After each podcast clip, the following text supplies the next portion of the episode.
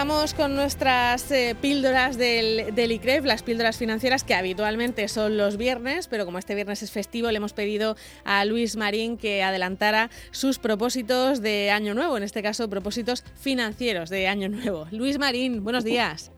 ¿Qué tal, Marta? Buenos días, ¿cómo estás? Muy bien, ¿eh? ¿Se, puede, ¿Se puede hacer unos propósitos financieros de Año Nuevo con, con lo que nos espera en este, en este año? A lo mejor es la primera pregunta, ¿no? Precisamente por eso. Propósitos se deben hacer siempre. Además, hoy es el día, hoy y mañana es el día de los propósitos. Todos tenemos un, top ten de, propósitos en los que tradicionalmente eh, los clásicos son pues eh, empezar la dieta, eh, apuntarme al gimnasio y mejorar mi inglés. Yo creo que este año, precisamente, especialmente convulso en la parte económica financiera por, por, de, la, de la pandemia, debemos incluir en ese podium un, propósito que sea mejorar mis finanzas o dedicarle un poquito más de, atención a mis finanzas. ¿no? ¿Y cómo empezamos? A ver. bueno, pues empezamos eh, eh, un poco recopilando lo que, lo que han sido las píldoras eh, financieras que, en este programa ya cumplen seis meses. Se nos ha pasado muy rápido, pero llevamos seis meses intentando, ¿no? poniendo un pequeño granito de arena para eh, bueno llevar los conocimientos financieros a un nivel básico a, todos nuestros oyentes. Entonces, eh, bueno, si recuerdas, estuvimos hablando hace ya unos meses sobre la necesidad de establecer una planificación, una presupuestación de nuestras finanzas. Bueno, pues es el momento, primero de año, en el que esta, esta píldora cobra especial importancia. Lo que vamos a proponer nosotros a, nuestros oyentes es que, bueno, sobre todo ahora en estos primeros días, que la mayoría tenemos unos días ahí de descanso, un poquito más de tiempo libre, bueno, vamos a, planificar un poco el año. Vamos a coger, como os proponemos en su momento, una, hoja de cálculo de Excel o bien una libreta clásica de toda la vida y vamos a prever cómo va a ir el año en cuanto a ingresos y gastos. Por desgracia, no podemos, ni tú, ni yo, ni ninguno de nosotros, influir sobre nuestros ingresos. Oiga, voy a necesitar más ingresos, pues voy al despacho de mi jefe y le pido que me aumente el sueldo. Ojalá, Ojalá. funcionara así, la cosa. Ojalá, pero me temo que no, me temo que no. Entonces, claro, si no podemos afectar al lado de los ingresos, podemos intentar afectar al lado de los gastos, a la otra parte de la hoja de cálculo. Entonces, lo que os proponemos es que, bueno, nos hagamos una, pequeña presupuestación de cuáles son los gastos que hay en mi, en mi economía doméstica, distinguiendo entre aquellos gastos que son fijos, pues oye, el pago de la hipoteca o el alquiler, de aquellos gastos que son variables. Ahora, en esta época en la que estamos, pues fíjate como la paliza que le vamos a dar a las tarjetas de crédito. Bueno, todos esos gastos van a venir ¿no? en los próximos meses en forma de aplazamientos, debemos incluirlos en esa, en esa hoja y ver cuáles van a ir siendo nuestros gastos en relación con nuestros ingresos.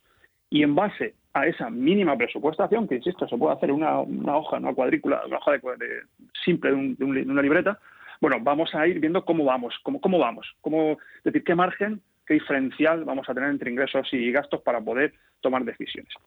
Decisiones, Marta, que en muchos casos van a ser muy simples, muy simples, es decir, pequeñas decisiones que sumadas pues nos pueden proporcionar pues cierta destensión.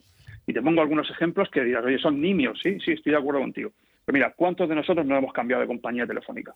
Pues eh, todos hemos cambiado en algún momento. Bueno, pues a lo mejor es el momento de revisar si lo que estamos pagando de tarifa plana de Internet o lo que sea, oye, pues es lo adecuado o podemos encontrar con el mismo nivel de servicios una tarifa más barata de las múltiples que hay en, en el mercado. ¿no? Igual que te digo eso, te digo igual con suministros de luz o de agua. Además, hay, muchos eh, comparadores, ¿no? También. Quiero decir que, no hace falta que estemos nosotros mirando de uno en uno, sino que existen eh, aplicaciones con las que uno compara. Donde uno mete allí, oye, yo quiero 600 megas y quiero eh, minutos ilimitados y, que y te sale. Oye, pues a lo mejor es el momento de probar, porque si hay una diferencia de X euros, pues oye, multiplicado por 12 meses es un dinero, ¿no? U otras pequeñas decisiones. Muchas personas tienen una segunda residencia en la costa. Bueno, oye, y evidentemente tienes que pagar suministro, luz, agua y tal. Bueno, pues tenemos que saber que, eh, por ejemplo, en cuanto a suministros de luz, hay posibilidad de contratar un, lo que se llama, algunas compañías le llaman un contrato de invierno, en el cual el consumo de energía eléctrica se reduce la potencia y el consumo que es mínimo, es todavía más mínimo, si me permite la redundancia. Mira, pues eso seguro que hay mucha gente que no lo sabe, que existe esa posibilidad. Eh, eh, claro, y, insisto, que es muy poquito, bueno, pero un poquito de esto y un poquito de lo otro, pues al final vamos consiguiendo lo que siempre os hemos propuesto, tener lo que nosotros denominamos un colchón de seguridad un pequeño superávit mes a mes que nos permita hacer frente a determinados imprevistos que nos pueden surgir. Y si además ese superávit que conseguimos eh, obtener fuera de cierta consideración, ojalá, Bueno, pues ah, entonces entramos en la segunda parte de las, de las eh, píldoras que hemos estado, sobre todo en este último mes, eh, en la inversión. En la inversión. Y, eh, el, peor consejo que nos pueden dar ahora mismo es tener el dinero parado. Pero sin embargo creo que es lo que lo que está haciendo todo el mundo, porque al final el, miedo se nota mucho ¿no? en, el, en el dinero, el miedo a la incertidumbre y, a, no saber qué va a pasar. No, no, mira, en finanzas lo decimos categóricamente, el dinero es cobarde. El dinero es muy cobarde. Sí, sí, sí, es verdad, el dinero es muy cobarde. El dinero se mueve por expectativas. Entonces ahora mismo estamos todos ante esa incertidumbre que tú decías, tenemos el dinero ahí, ahí bloqueado. Lo peor que podemos hacer. Lo peor que podemos hacer porque con los tipos de interés que existen actualmente en el, en el mercado, nuestras entidades financieras no se están dando nada por tener el dinero en cuenta corriente. Oye, vamos a buscar alternativas.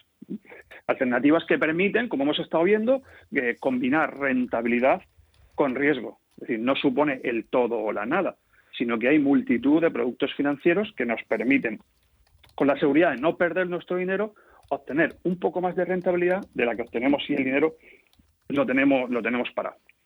¿De acuerdo? Hablábamos el otro día de fondos de inversión, hablábamos incluso hoy sería el último día para invertir en un, para meter el dinero en un plan de pensiones que nos permita pues una jubilación un poco más cómoda o incluso según los niveles de los que estemos hablando habida cuenta, como te comento, que los tipos de interés están muy bajos, pues a lo mejor debemos establecer otras estrategias de inversión que pasen por pues eh, invertir en o adquirir algún tipo de activo, un inmueble.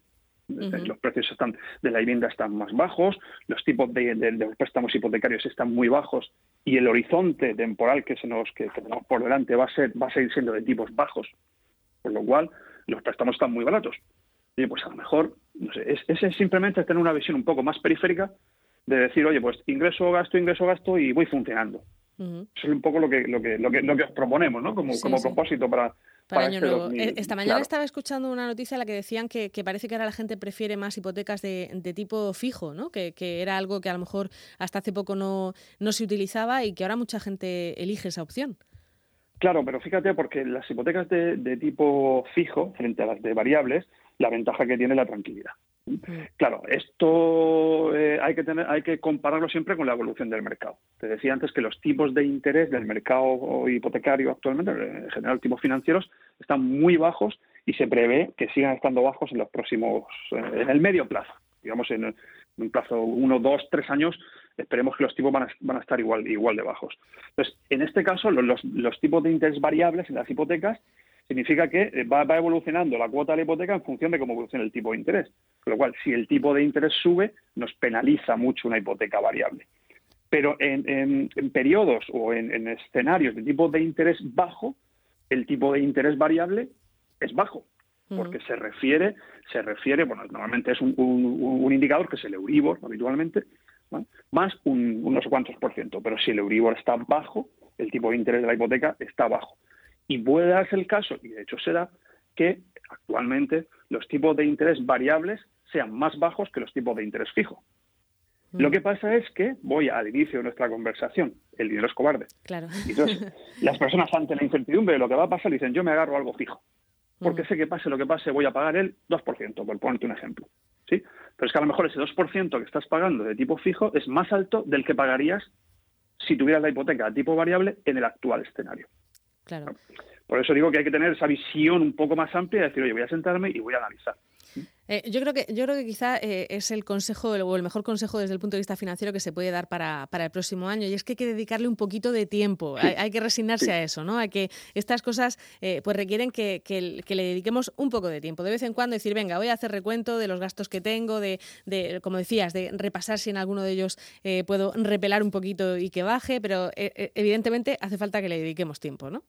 Sí, sí, claro, claro, claro, pero eh, es que nos va el ahorro en esto, ¿no? El otro día comentaba con, con, una persona que tenía un, bueno, tuvo una pequeña avería doméstica en casa, eh, una vitrocerámica que se estropeó y tal, tuvo que llamar al técnico y posteriormente, fíjate, se dio cuenta que la póliza de seguro que tenía, el seguro de hogar, cubría esa contingencia. Bueno, es que no se había detenido, no se había detenido a mirar la póliza. Claro, le, le pues, entró el pues nervio. claro, oye, no puedo cocinar, pues llamo al técnico y luego tranquilamente pues mira la póliza. Y resulta que no se, no se tendría que haber gastado ese dinero. Bueno, es una decisión financiera errónea, ¿no? Porque ahí podía... Entonces, eh, por eso te digo, tiempo para ver, oye, ¿qué comisiones estoy pagando en mi cuenta bancaria? A lo mejor estoy pagando unas comisiones de mantenimiento que son excesivamente elevadas o que pasarían a ser cero si tuviera algún producto vinculado. Por ejemplo, si el seguro de hogar lo contratara con el banco en lugar de con la compañía con la que la tengo. Bueno, ¿qué, comisiones estoy pagando por la tarjeta de crédito? Lo mismo. tengo una tarjeta de crédito, yo fui una vez, me la dieron ahí en el banco, me dijeron, no te preocupes, pues resulta que me cobran 30 euros todos los meses o todos los años. Oye, ese tipo de cosas, ¿no? Sentarte, coger todo tu extracto bancario y decir, estos costes aquí, estos... El otro día, fíjate, me pasó a mí, fíjate, es un, ejemplo tonto, pero, es absolutamente real. Hasta, a ti te puede pasar. Bueno, no, quiero decirte, no, que a veces porque uno va y eh, tenía un, cargo en el banco que no sabía lo que era y era un seguro de un teléfono móvil que tuvimos y no lo tengo ya. Pero era una cantidad tan pequeñita que esto cuando vas ahorita haces un seguro por si se te rompe, oye, se me olvidó cancelarlo y tenía el cargo ahí en el banco. Evidentemente lo volví, pero si no lo ves, pues oye, si no te tomas la molestia en coger tu extracto, en ir revisándolo, en dedicarle media horita a la semana o al mes si me apuras, pues son pequeñas cosas, pequeñas cosas que te van escapando. Muy bien. Bueno, pues yo creo que quizá eh, con lo que podemos resumir el, consejo de hoy es eso, que hay que dedicarle un poquito de tiempo, que hay que hacer repaso de nuestros gastos fijos. Comentabas el tema de la luz, del agua, de cosas que se pueden eh, revisar y esto que comentabas también de los seguros, que muchas veces es que no somos conscientes de los seguros que hemos firmado, ¿no? Así es, así es. Dedicaremos un monotemático este 2021 a los seguros. Ya veréis qué cosas más interesantes vamos a ver. Muy bien, pues Luis Marín, eh, muchísimas gracias por, por estar siempre los viernes con las píldoras financieras y por haber podido contar con vosotros, con el Instituto de Crédito y Finanzas, el ICREF, esta mañana aquí ya para terminar el año. Muchas gracias, Luis. Gracias a vosotros y feliz año a todos. Feliz año.